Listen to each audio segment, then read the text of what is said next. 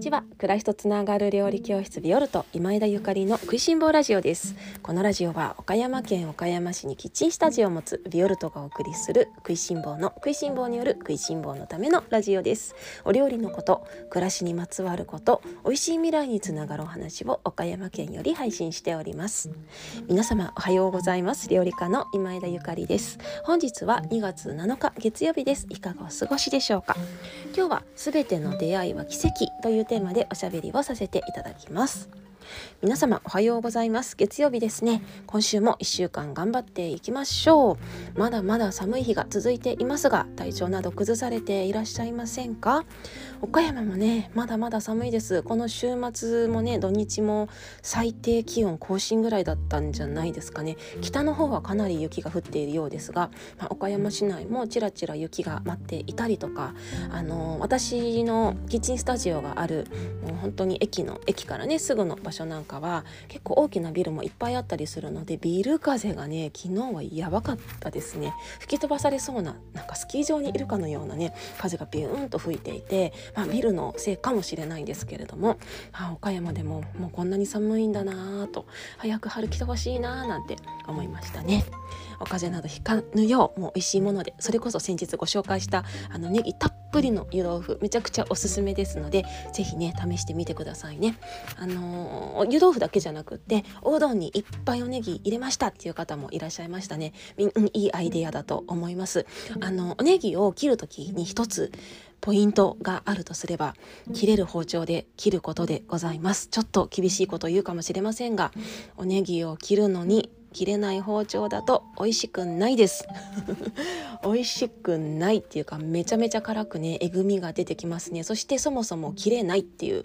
おネギって特に白ネギ本当に最後のあの周りのね皮が硬いですよねなのであまり研いでないね切れない包丁で切ると全部つながっちゃってるとかそれこそその切っていく時に上から押しつぶすように切らなくては切れないのでそうするとねネギの繊維が壊れて辛くなっちゃうんですよ。で食べた時も口の中がうわ辛ネギのえぐみみたいになってしまいますので是非美味しいおネギのためには食いしん坊の皆様切れる包丁でお試しいただけましたらと思います。包丁を買えって言ってるわけじゃないんですよ。あの包丁を研ぐということですねどんなに切れる包丁でもあの使っていけば切れなくなります。ですのでプロに研いでもらうのもよし自分で練習するのもよし是非包丁研ぎの習慣を皆様の暮らしに取り入れていただけたらと思います。ビオルトの、えー、オンラインチームムでは月に1回整えの会ということでみんなで包丁を研ごうというような試みをしていますので2月はまだいつか決めてないんですけれどもアーカイブもね1週間ぐらい残していますので、えー、包丁研ぎたい方是非ビオルトのオンラインチームの方チェックしてみてください、えーと、詳細はオンラインショップの方にいろいろ記載していますのでご質問などありましたらお気軽にお知らせください。さてそれでは今日の本題に移りたいと思います。今日はねあの生き方のあのお話が続いていたので食べ物のお話でもしようかななんて思っていたんですけれどもなんか食べ物の話をしただけでは皆様に怒られてしまいそうなあの 空気を感じていますので私が昨日お会いした方のお話をしようかなと思っております。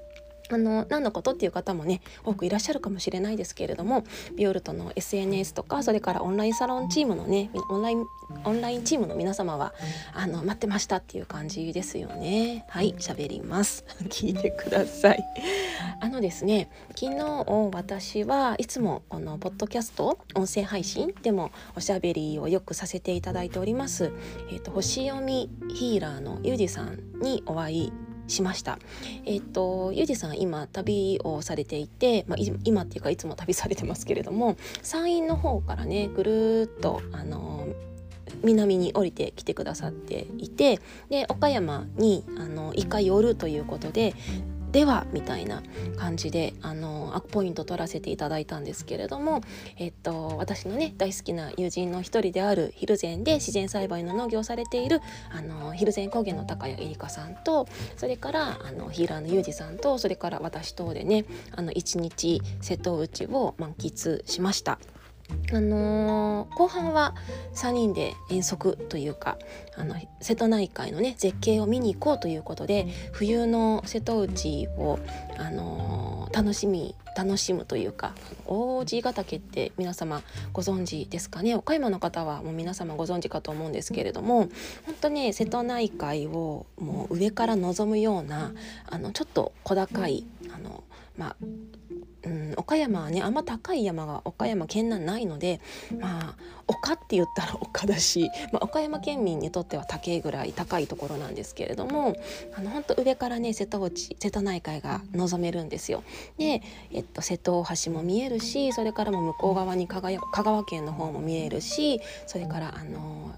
島ですね可愛らしい島々もいっぱい見えてそれはそれは美しいところなんですけれどもあの3人でねあのそこの丘丘崖の上にあるカフェに入ってもうねあの神々しい光景を拝ませていただきました。あの雲がね少し上にどよどんよりと行く途中はあったんですけれども私たちが丘の上に上がったらもうその雲の隙間から太陽がぐわっと出てきてでその雲の隙間から太陽が出ると天使のはしごみたいのが出てくるじゃないですか。もうあれですよ。でもやばーと思って。で奥の方には天使のはしごがもう海に向かってかかっていてで海のその水面ですね。水面はその太陽の光が反射してもキラキラして本当に綺麗なの。本当に綺麗なの。でその太陽のあのー光が直接当たってないところはなんかその太陽の優しいほのかな光で海のね色が青くなんか沖縄の海ハワイの海みたいな感じに見えてねもう3人でねそれまでずっともう弾丸トークで 喋ってたのにもうそこで3人息をねもう飲んでねしばしあのサイレンスみたいな。いや黙ってちゃいますね。美しかったです。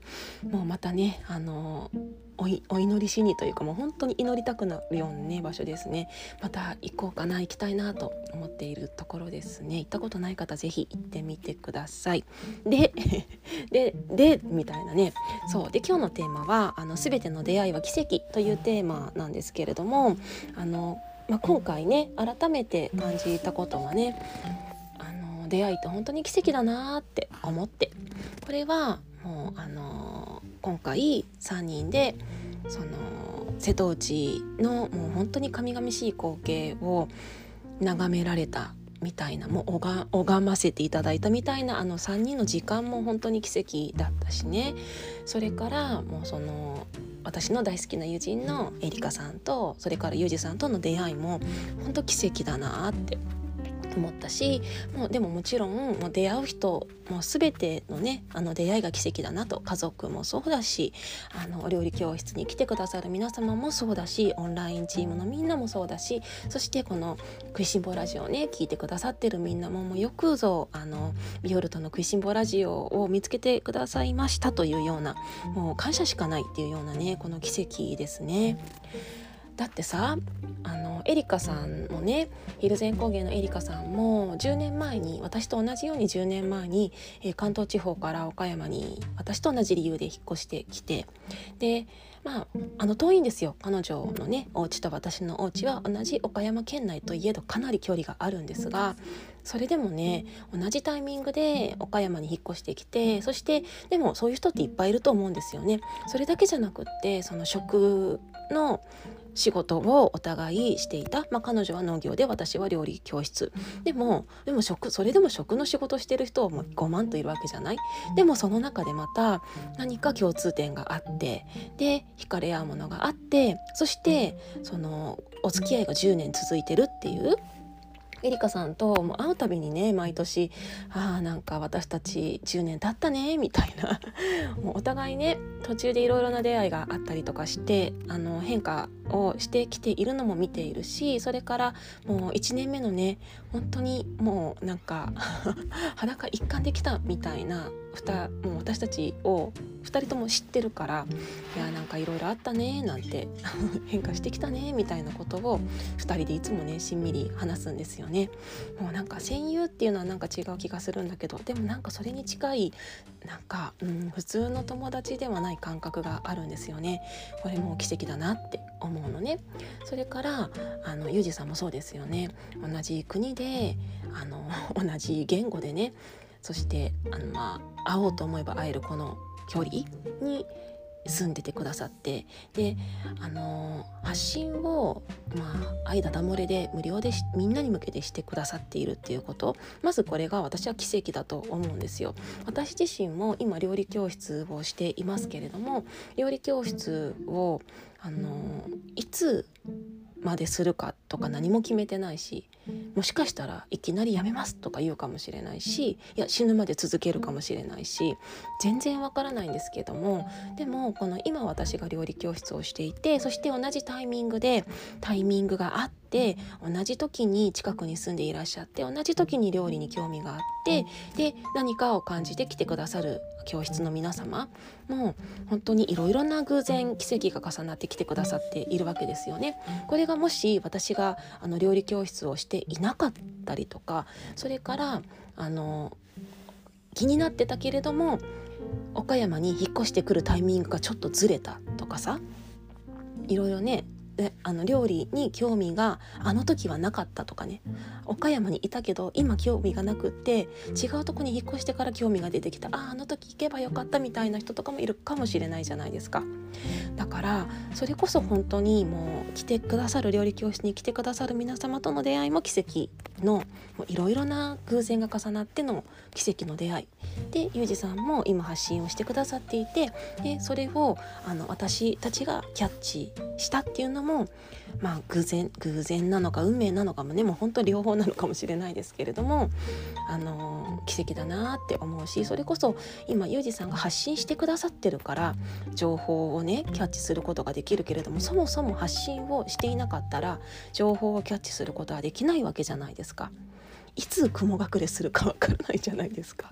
ですよね。だからこのね本当に同じタイミングでなんか同じあの何て言うのかな同じタイミングで生きてくださっているだからこそ会えるっていうね出会えたっていうの、うん、そう思うともう本当にみんな全ての人との出会いは奇跡だと思う。でお料理をしていて思うのはあの目の前にある食材たちとの出会いも本当に奇跡だからそしてそれをね調理して自分の体に自分の心に自分の魂になってくれるすごいことですよ。うん、毎日毎日本当に奇跡の連続。このあの広い地球いやいやこの無限のね宇宙にもういる生物のね数とか考えたらねすごいことですよね。本当にね。からそういう宇宙からね自分の今の置かれた状況シチュエーションみたいのをなんとなく俯瞰してね見てみるといやいやいやいやいやなんかもうやる気はないなとか 思ったりしますね。であの今回もねやはりあのユージさんにバチスタ切られたわけなんですけれどもあのユージさんはえっと、星読みの方でであんまりその個人セッションはもうされていないんですけれども今ねちょうどあの今というか年末に一度募集をされていて今はもしてないんですけれどもであのそれでねお願いして今回あのたまたま岡山に来るタイミングがあるということなのでお願いさせていただいたんですけれどもあの今回ね切られたの2回目なんですね。あの切られたっていうのは本当に体をザクザク切られたわけではないんですけれどもあの彼のねその星読みっていうのはもうほぼオペオペなんですよ手術。手術です。えあの一足お先にエリカさんの方もね切られていていやもう華麗な手さばきだったわみたいなもう切られた切られてちゃんともううまくあの縫ってねあの返してくれたなんて言ってましたけれども私たち2人は去年1回あのオペをしていただいていましてで私その時もズタボロに切られて 復活するのにあの半年ぐらいかかったんですよ。それはあの私の問題なんですけどね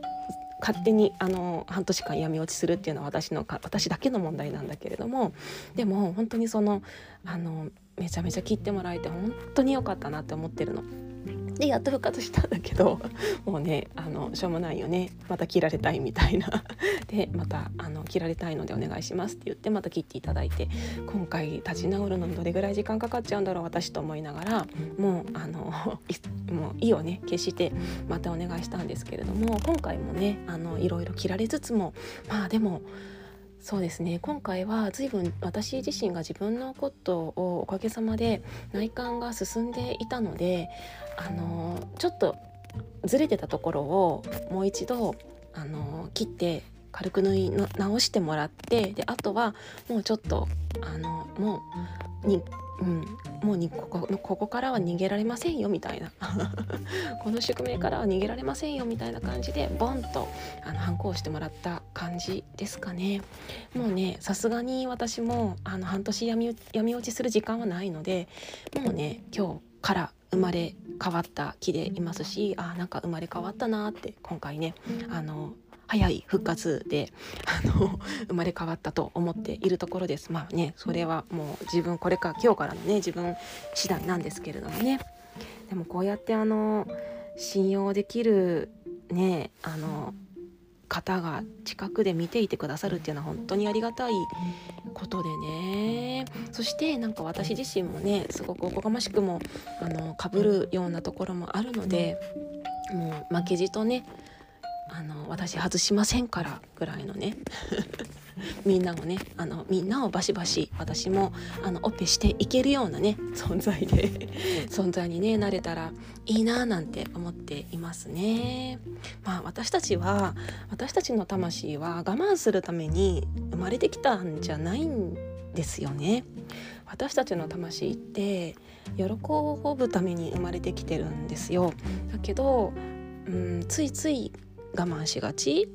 我慢しがち。もちろん苦しいこととか悲しいこととか辛いこととかってあるんだけれどもででもそれはある。あるし乗り越えなくちゃいけないこといっぱいあるんだけれどもでもそれって我慢と違うと思うんですよね。自分を押し殺して本来の自分ではない自分として生きる我慢っていうのはやっぱりそれは私は違うと思うので、うん、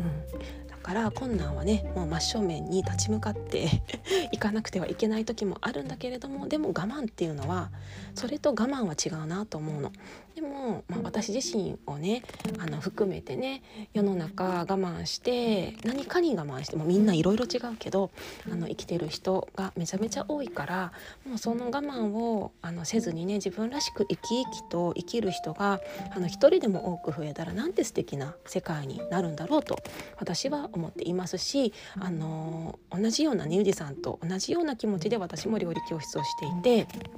だからこそ料理の話ばっかりじゃなくてねこんな話もあのちょいちょい挟ませてもらいながらね食べること生きることなんかをあの一緒にねみんなと一緒に考えさせていただきたいなと思ってこの配信もさせていただいているんですね。